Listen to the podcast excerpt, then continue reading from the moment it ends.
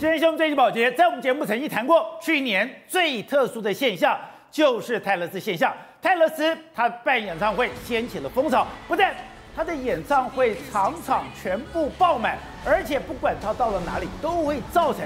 当地经济的一个繁荣，它的整个 GDP 能够向上来发展，所以很多国家的领袖还直接拜托泰勒斯，你来我的国家来办一场演唱会，这个对我的国家的形象，对我国的经济都有帮助。现在没有想到泰勒斯在今年有可能来台湾吗？我们看到了台北市副市长李志川讲，现在的一月十八号，也就今年一月十八号，将要跟泰勒斯的公关团队来谈他在整个亚洲巡回赛里面。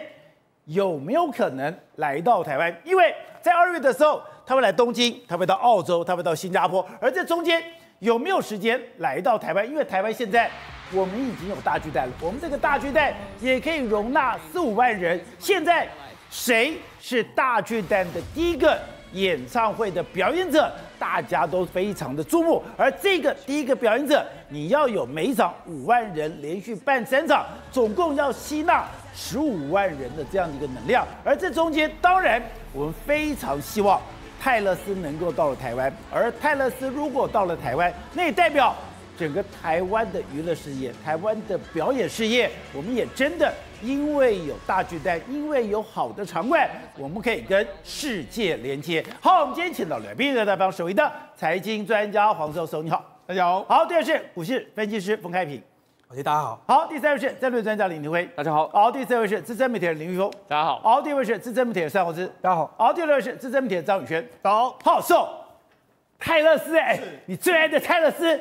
他有可能来台湾吗？而且泰勒是在去年呢，造成了这个整个全美国、全世界的轰动，不用讲，他还登上了《时代》杂志的年度风云人物。你就知道说他所到之处啊，在美国旋引起这个旋风啊！你看一场五六万人、六七万人都塞得满满的不说，每一个城市经济都非常发达。发达到很多国家老的这个总理啊，加拿大啦、澳洲，可以来起来啦，你来，你来，哎，就记得，哎，突然传出来说他有可能要来台湾，哎，这是台北市政府说的，他就说一月八号的时候呢，台北市政府呢相关人员呢可能要跟泰勒斯的团队要开会，开会之后呢就拍板说他是不是有可能来到台湾开演唱会。为什么这样呢？因为他事实上在今年的这个亚洲演唱会的行程里面来说，他只有定了中东京，还有定了新加坡这两个地方。那因为呢，原本的时候去年他定这个案子的时候呢，台湾没有大巨蛋哦。那问题是现在有大巨蛋了，你知道我们当时少了一个大巨蛋。那现在有大巨蛋的话，哎，那是不是泰勒斯比较有可能会来？我们就说，事实上泰勒斯的这个演唱会哦，两他如果你看他在美国办的有几种，事实上一般的体育馆可以办。但是大巨蛋也可以办，但是泰勒斯呢，别本人是比较喜欢在巨蛋里面办，所以呢，当然台湾有大巨蛋，对他来讲的话是增添一个吸引力。不是，你如果有了巨蛋，你有了那个底，对你就不用套红的红啊。所以我们这样，事实上你看，以目前为止他在两个地方办的，我们先给大家讲一下，他在东京巨蛋一共开了四场。四场的话，VIP 套票加上前面最前的位置，还有限量周边商品的话，一张票哎两万六千台币。哈，对，那最便宜的。对，那新加坡来说的话，三月开唱后，VIP 上看两万八，而且我跟大家讲啦，在这个约莫是这一段时间的这个，我已经去看过了。新加坡跟东京的饭店基本上完全都没有满了，完全都没有。你要买，不好意思，你要加价去买。所以为什么大家很期待这个泰勒斯能够来台湾演唱？这当然是我们全民，我个人也非常希望说他能够来台湾开演唱会。所以你说你去东南东京，你去了新加坡，他的能量都已经爆满了。对，没错。那为什么会来呢？因为事实上，因根据台北市政府的说法是说，亚洲太多人要看。所以目前光是在线上排队至少好几百万人，那这粉丝呢要有人 没地方去，要有地方可以去。那你说要到什么地方去？台湾或许是个非常好的位置。为什么？有东京啊，还有这个新加坡，还有很多东东南亚民众来台湾很方便嘛。所以我觉得为什么泰勒斯他们团队会考虑把台湾列一个重要指标？对，我觉得地理位置还有那么多的粉丝，总是要安慰那些粉丝的一个状况嘛。所以说你在亚洲刚刚讲到，你在东京已经办了四场，你在新加坡要办三场，你已经办了七场。是。可是现在这亚洲对想要排队的人还有数十万人，对，所以你就知道，事实上台湾来说是不是非常好？好，那么根据目前我们的规划是这样。因为泰勒斯啊，在台湾办的话，他希望能够开一场有五万人，因为我们目前巨蛋大概可以五万多人哈，一共三场，所以预计大概会有十五万的粉丝来到这个地方。那当然了，对台北市政府还有我们周边的交通，甚至台北市整个我们的这个饭店的容纳来说，都会形成一个前所未见空前的这个考验呐。而且是说，哎，你还特别哎。把泰勒斯这个从二零二零二四年开始，是他每天的行程给弄出来了。对，没错。那目前为止，根据我们这个台北市政府的这个说法是说呢，他可能因为我们刚才讲了嘛，他不是亚洲来到日本，然后来到这个新加坡，他说排在这两个城市中间。可是我跟他讲，好像目前为止看起来，我们把它行程调出来。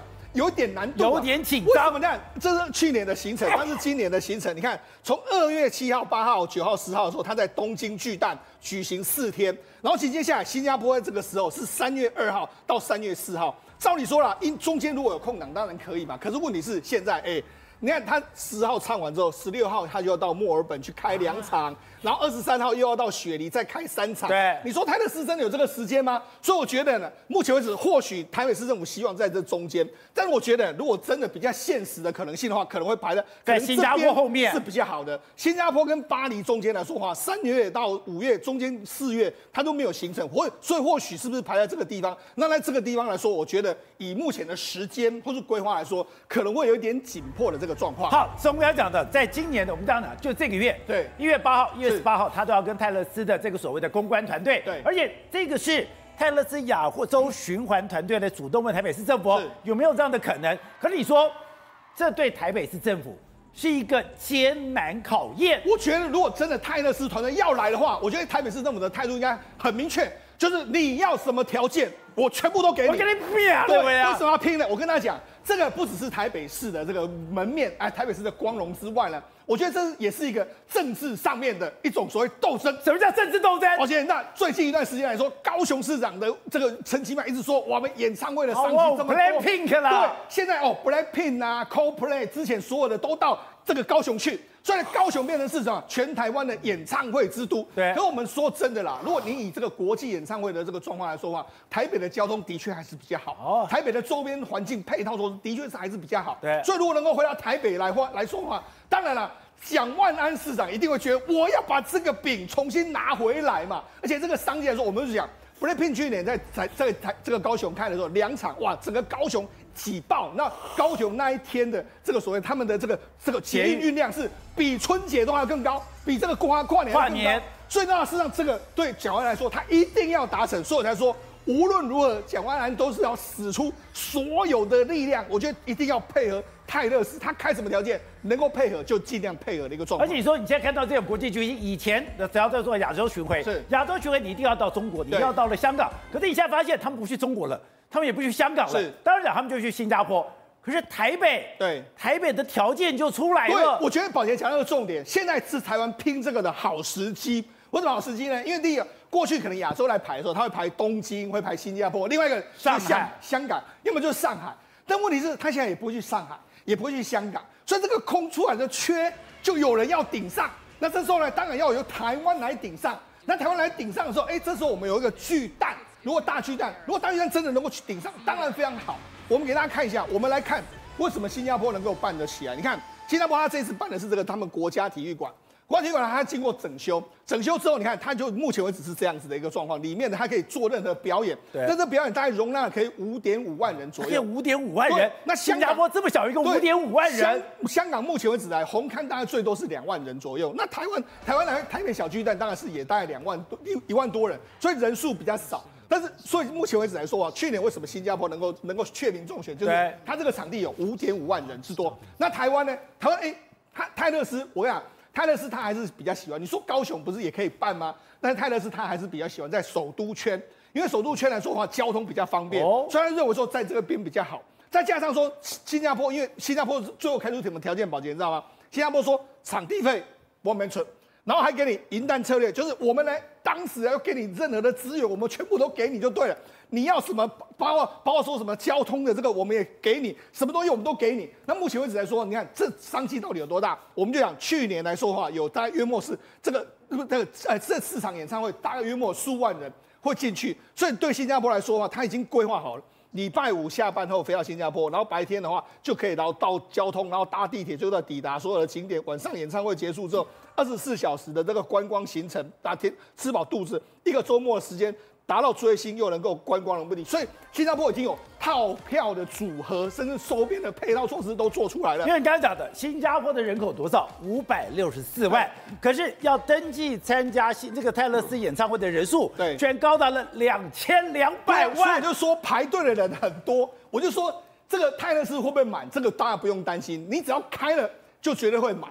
只是说开了满的时候，你要让这么多人来，五万多人进到大巨蛋里面，然后大巨蛋你要疏运完成，然后这样，我觉得的确，目前为止台北市政府可能要做出一个让泰勒斯完全能够放心的方案，然后他点头。无论什么什么方式，我觉得用什么浑身解数力量也要让他来。他来不但对对大巨蛋、台北市，甚至对台湾来说，都是一个非常好正面宣传的一个效应。而且不是只有台湾，刚刚讲的他在加州湾区的时候，哎，对，整个加州湾区也为了他，对，去改善所有的公共设施。所以你知道，事实上他在洛杉矶唱的时候，你看洛杉矶，因为他我们知道他这个演唱会比较晚，那其实很多公交或者很多那种巴士，我原本都没在开的。那因为他的关系，就全部把它开了。然后另外一个，这个他们的当地的巴士还有列车运程运行到两点，为什么？因为演唱会结束之后，有七八万人从那个地方疏散出来，那你要你要赶快让他们来来这个能够搭上车。然后原本火车到午夜就不不坐了，然后他们就没办法，我们把它运行间隔降到十五分钟一班，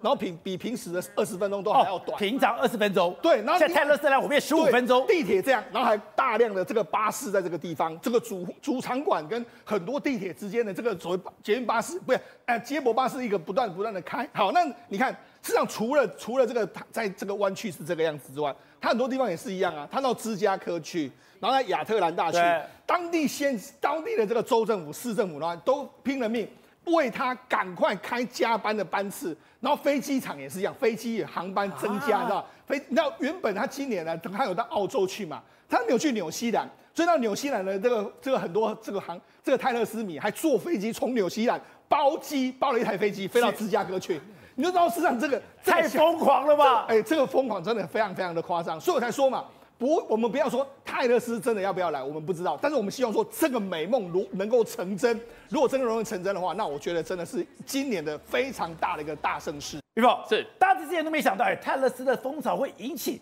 这么大的一个旋风，对，而且你说很重要。现在还到哪里？等于说一个城市的经济跟你有没有办一个重大的演唱会是有关联的。对，因为从二零二三年开始之后呢，其实世界动荡不安。你每个城市你要怎么样提升你的一个经济效益，就是找一个大咖来办演唱会，不管是 Blackpink 还是泰勒斯。而且泰勒斯来讲，最重要的是它可以带来很多很多的一个经济效益。所以呢，日本，然后呢，现在下来，其实过去来讲不是上海就是在香港。对，香港也拿出来了他们的条件。香港本来想争取，他就说我们尽量来配合，但是呢，他们过去来讲。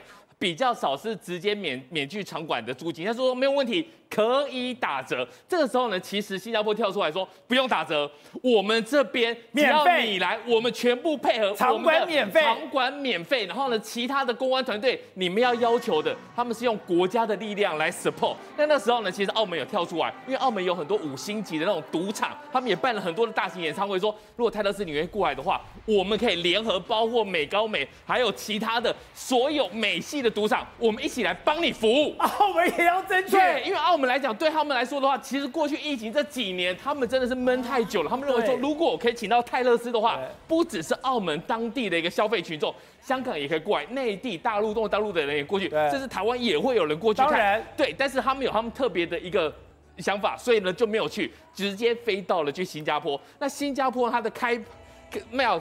票是卖三十万张，三十万张八个小时就全部卖完了，一下卖完了。对，然后有很多的人还在网络上面来求票，因为大家说这个东西其实是太难得了。如果泰勒斯三十万张一下没了，对，然后很多人想要要求追追求什么？他想二刷。如果比如很多台湾的朋友，他们是想说以后我们去新加坡看看能不能就买两场。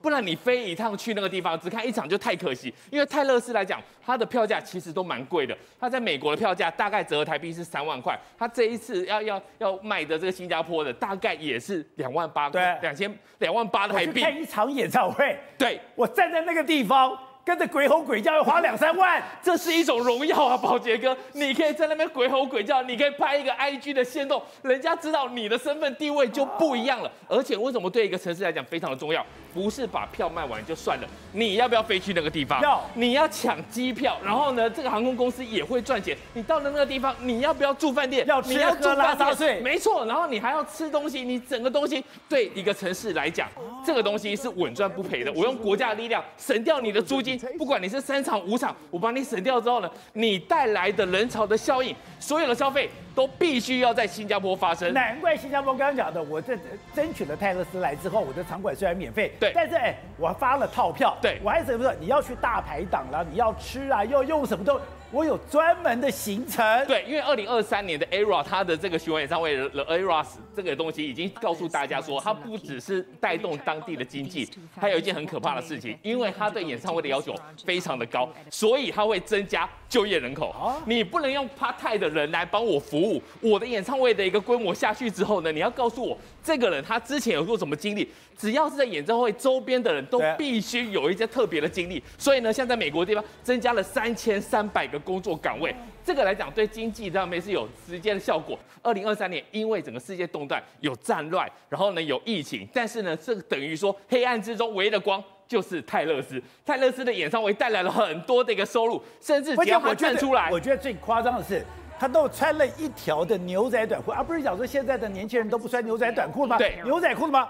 他说这一条裤子全卖了四万件。对，现在只要泰勒斯一站出来，电商也非常的高兴，因为呢，泰勒斯他只要任何的场合出现之后呢，马上啪啪啪啪啪啪，任何的电商就会去搜寻，然后呢找到这是哪一家厂商做的东西，啪直接给卖掉。所以呢，这个东西对电商来讲非常非常的好。然后他最近交了一个男朋友，可惜男朋友比赛输了。好，这是他们讲到泰勒斯从二零二三年来唯一的失利，因为交了一个男朋友，男朋友比。赛输了，然后他去现场看这个东西，看这场比赛的时候，这个东西其实很平凡的一个牛仔短裤，也不是特别，也不是他特别联名，但是这个东西出来之后呢，四万件，啪啪啪啪，没了，直接卖完就直接卖完。对他们来讲的话，现在来说，泰勒斯经济学，不管是他卖，不管他的演唱会，或者是他穿上来的衣服，只要跟他有关系的粉丝，全部都买单。所以，哎，像类似这样的女艺人，或者是这样的艺人。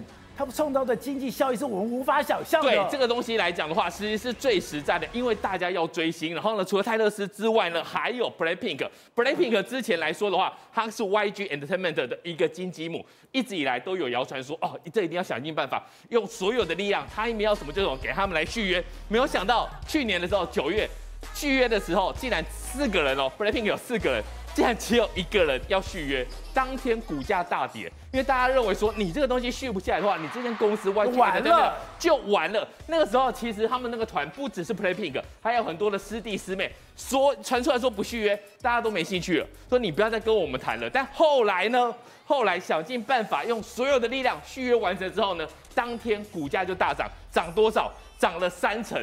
好，提问。刚讲的，哎，现在不单是台北政府，现在以四川主动讲出来，表示台台北市政府势在必行。想想，我们作为台北市民，或者我们作为台湾的一份子，我们当然希望说，哎，我们跟国际的潮流，我们也等于说被全世界给看到。可你说这个时刻。国安单位就绷紧神经了。对，当然这乐观其成啊，因为为什么？因为台湾要发展这种流行音乐经济来讲的话，还真的非得那种大型的这种巨蛋的这个场合才可以。你知道上一次来讲，BLACKPINK 为什么到高雄？其实是因为只有高雄那个场地，甚至台中的巨蛋，台北没有。台北的话，其实小规模小一点，小巨蛋小规模一点。那高雄的巨蛋基本上可以容纳一万五千美座。现在台北有个大巨蛋了嘛，可以容纳五万多人了。所以对这种国际巨星来讲的话，他需要的是这个大量的这个观众来旁来来看哦。但是问题是，大量的观众一出现的话，就可能会发生什么恐怖攻击事件，或者是什么那个重重要的 target 的目标。所以现在来讲的话，任何在台湾举行的重要赛事，比如说四大运，或者是像这种大型的演唱会，都一定会有国安单位的介入哈。那国安单位的介入要干嘛？就是当然除了维安之外，还要确保说所有的这个观众来讲的话，要过滤所有到底是不是恐怖名单、恐怖分子名单当中之一哦。还有包含外围外围的这样的保全。如果从国外飞到台湾要来开演唱会，还去调查，是一个一个要调查恐怖分子，是不是恐怖分子？因为那基本上我们都会有名单在里面的，而且全世界都这么干的，新加坡是这么干的，都这么干的，所以澳洲这么干的，台湾是，是，所以我要建建议台北市政府是什么意思？就李四川你要去跟人家谈的时候，一定要告诉他们了，我们维安要怎么做？因为其实对泰勒斯来讲，最重要的是什么？我当然开演唱会不要出任何意外嘛。那你开演唱会，他自己有他自己的保全，他保全的外围这个地方来讲，要说当地国的配合。所以我相信，不管是东京也好，或者是新加坡也好，早就已经跟他们团队早就达成共识，该怎么做这个维安，该怎么确保这个所谓的呃这个观这个所有的观众的这个安全。了、哦，这些做法一定都是在所有的套这个整套的这个规划当中。所以跟泰勒斯谈的这个东西，不是只有谈这个所谓的演唱的流程而已、哦，安全。还安全。的议题，还有另外一个就是整个的新北市、双北或是台北市整个，还包甚至包含基隆，你的饭店的容量到底能够有多大，能够容纳那么多，比如说有国际的这个。这个听众来到台湾来来的话，要怎么做？怎么安排？这些全部所有东西都要规划完，才能跟人家好好谈。否则人家一问三不知，像上一次不是也是一样吗？有那个大联盟的这个什么要去到我们的新竹的这个棒球场去勘察的时候，那个场地哎一看就知道不能用了嘛。那所以他也会有派人到来勘察这个场地到底能不能适合办这个演唱会。所以整个包含这个维安的措施要非常非常的精确哦。而且这维安措施不是只有国安局而已，包含我们的国土安全办公室，包含我们的所有的单位。全部都要动起来，这是针对大型演唱会必须要做的事情。好，Kevin，对，我们看到现在在整个半导体界，居然说的有半导体八强，而半导体八强，台湾是排第二，哎，美台韩日欧中印这几个国家，台湾，那那台湾的半导体是，你说现在为什么很多，包括像泰勒斯，很多人愿意来跟台湾，会愿意跟台湾有联系，是因为台湾的半导体，还有再加上未来的 AI。现在已经真的被已经不可被忽视了。台湾的能见度，大家去想想看，这个以前泰勒斯，大家可以想象出这种世界级的巨星会来考量到台湾来办演唱会。除了场地的问题之外，以前台湾台北在整个的一个所谓一线的大城市，那这些世界巨星可能都不会在他们的优先考量范围，啊、甚至于他们搞不好连对台湾都不太认识。可是你看最近台湾，我们的多少科技大咖，对，多少的政治人物，当然就是因为所谓的美中的科技的这个争霸战，再加上所谓的台海的的地缘政治。你认为这些国外这些所谓大咖，或是这些所谓政治人物，他们是担心台海的安全，是担心什么？担心我们的半导体产业是是不是会受到一个很大的？而且，看你说现在不是半导体，是连接下来的 AI 产业，对，也等于说是所有的 AI 产业。上中下全部被台湾包了。每次在研究这个产业的时候都非常有趣。我们台湾就是说，有些厂商就是你做好准备的时候，天时地利自然而然就会有机会。你做好准备之后，你有机会，你自然能够接得住。譬如说，有一个最明显，我记得我约五月我们谈一个产业，那个时候我们讲说液冷式，那时候大家还似懂非懂，就讲完之后，整个的液冷式这个已经大造对发酵了这个五个月。我们那时候讲说。Intel 第一家亚洲第一家认证的艺艺人士，又是那时候我来讲的叫超级电脑。我说台湾的台湾三二号超级电脑有一家做自动化设备的广运，后来做到了这个所谓艺人士，哇，这个股价也是从二十几块涨到一百块，对，涨已经一连续每天在涨都不休息的。假的，所以上次讲到现在，那时候我也讲了技嘉艺人士，可是哦非常有趣，各位你知道吗？上十二月的十二月的时候。整个的 AI 不是在涨广达，不是涨这个什么纬创，不是在涨这些所谓的一个大型龙头股，在涨大家想象不到，涨双 A，涨 ASUS 跟 Acer，涨宏基跟这个华硕。为什么？为什么？就是所谓的 Intel，他说他喊出来，那个 Intel 执行长来台湾喊出来，AIPG，对 AIPG 原来就是因为他他比不过伺服器的晶片嘛，他就说我们做终端的那个，因为他做 CPU 起家的嘛，做终端的晶片。可是重点来了。它有那个终端晶片，它当然需要台积电的产能，因为它目前 Intel 它自己的产能还没有办法来完全 cover。还有一个东西，你那个运算能力，尤其在小小装置里面，你会产生什么？你的电源的分配，你会产生什么很大的热的问题。所以说非常有趣哦。以前大家说啊，要做那个散热的厂商，你只能做什么？做液冷式。这个时候做我们节目中也谈论过，像技嘉这个浸没式的液体，像广运整个把它浸在一个不导电的液体，对不对？可是我问各位一件事情：手机、PC、笔电。平板没有办法里面装什么这个半天对不导电的液体没有办法对，所以这就是我们台湾厂商最厉害，还有我们台湾一个非常棒的一个单位叫做工研院。我们这次哦，你知道吗？Intel 最近哦来这个地方已经跟经济部哦要求跟工研院合作做什么东西，来做一个所谓的一个这个呃 AI 的这个冷革命，也就是说它在散热要做一个这个所谓的认证的一个实验室。那也就是说，他从这个他知道说台湾的这个能力，你看之前从这个所谓的一个广域，再到现在呢，像 Intel 它现在要做终端装置，我们终端装置就要做散热，你知道吗？工研院在九月份的时候，在我们台湾半导体展的时候，它推出一个全世界最厉害的散热。一般我们现在散热就是六五六百瓦，它一口气可以解决一千瓦的热，而且这个东西跟我们台湾一些厂商叫做一全一起来做，已经量产了。你知道这有什么厉害之处吗？你将来这个所谓手机、平板这么薄的东西，你不用借由这个所谓液冷的这种半导体液体，不用像伺服器。你借由这种真空腔体，所谓相变化，就是把热、蒸汽、水利用物理的相变化，就可以达到一千瓦的散热解决能力。这个是工研院跟昱全精密这个两家公司一起合作发展出来的。哎，就本来我的意思说，本来一全本来是在这个伺服器这个领域里面，大家觉得说啊，你可能这个地方。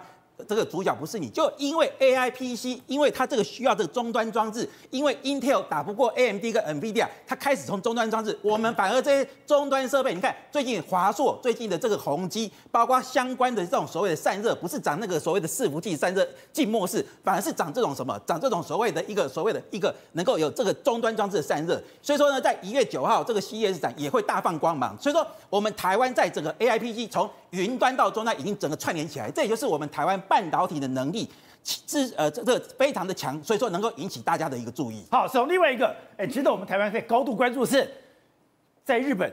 居然又有个七点六级的地震，对，而且现在出现了一个五公尺的海啸。对，没错。我们看到这个图，这个图在是目前的这个这个日本周边呢，以日本海周边来说，几乎都发布了所谓海啸的这个警报。那尤其是因为今天下午四点半的时候呢，在这个石川县这个附近外海这个地方呢，它发生这个规模是七点六，然后这个震度是七的一个大地震。你看到这个震度非常强，那震度非常强之后，除了当地人是感受到震度之外，现在整个周边呢，你看已经有五公尺的海浪来到这个这个粉红色的这个地位。然后五公尺到达蓝色，哎，这个红色这个部分来说的话是三公尺，然后这个黄色的部分来说约莫是一公尺到两公尺左右。现在整个日本海周边都在小心所谓的海啸警报的一个情形。那么，那这个下午的这个海啸，你看，但下午的这个地震的时候，真的非常大。哇！你看这个这是它的河川这边摇晃的时候，河川震荡成这个样子。因为在摇晃的过程，你看整个河川都是这样摇摇晃晃的一个一个状况。那不只是这个整个河川摇摇晃晃，我们你看这很多。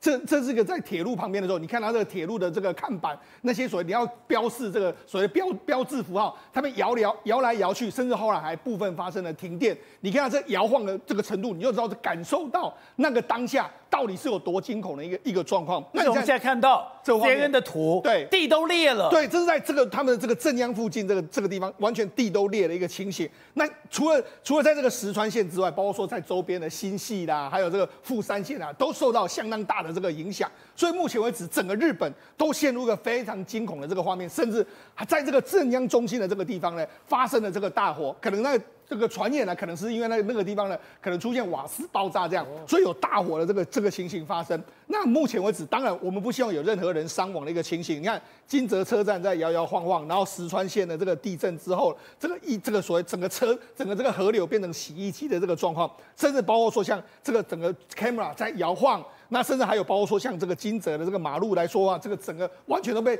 压迫了这个情形。目前为止相当相当之严重，这是在轮岛市。轮岛市就是我们讲到震央附近的轮岛市这边都发生到非常大，有这个道路断裂啦，然后大火发生的这个情形。那第一个时间里面，我们讲这个是复合式灾难，我们就很担心。之前三一一地震的时候，一开始也是强烈地震，对，强烈地震当时有很多这个房屋也是封这个烧烧起来了，然后之后海啸就来。这次日本的北这个所谓北陆这一带就有点类似这样一个状况。我们刚才讲先地震。